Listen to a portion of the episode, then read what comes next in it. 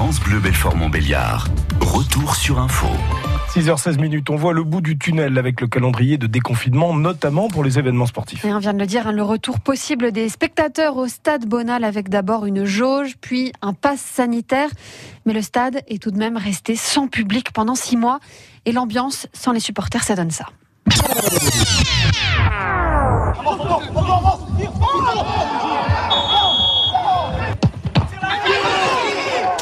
Et ouais, hein, quand c'est pas très rempli, ça résonne dans le stade.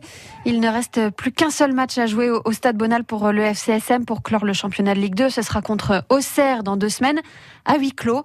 Et ces 15 rencontres passées sans public, ça a forcément un impact sportif et économique. On fait le point avec Hervé Blanchard. Jean Régis est un fidèle supporter du FCSM. Il fait partie des quelques 2400 abonnés.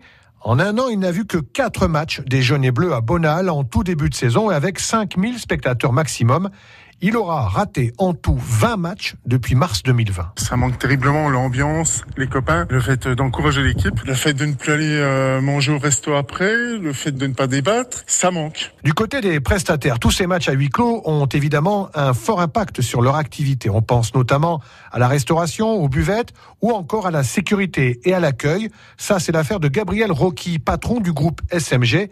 Et pour sa société, cette année de huis clos, c'est un vrai manque à gagner. On a sept personnes au total qui travaillent euh, pendant les matchs sur, on va dire, 180 euh, personnes. Sur le FCSM, c'est aux environs minimum de 100 000 euros de CA en moins sur une saison. Gabriel Rocky est également partenaire depuis 10 ans du FCSM et même en pleine crise sanitaire, il reste fidèle au club. Je trouve des terrains d'entente. Euh, je suis pas partenaire avec le même montant que je donnerais en temps normal. Est-ce que je serai encore partenaire l'année prochaine? La réponse est oui. Le huis clos aura fait perdre environ un million d'euros à Sochaux, qui réussit malgré tout à garder ses quelques 200 partenaires. Des partenaires qui devraient être dédommagés sous forme d'avoir, alors que les abonnés, eux, seront entièrement remboursés.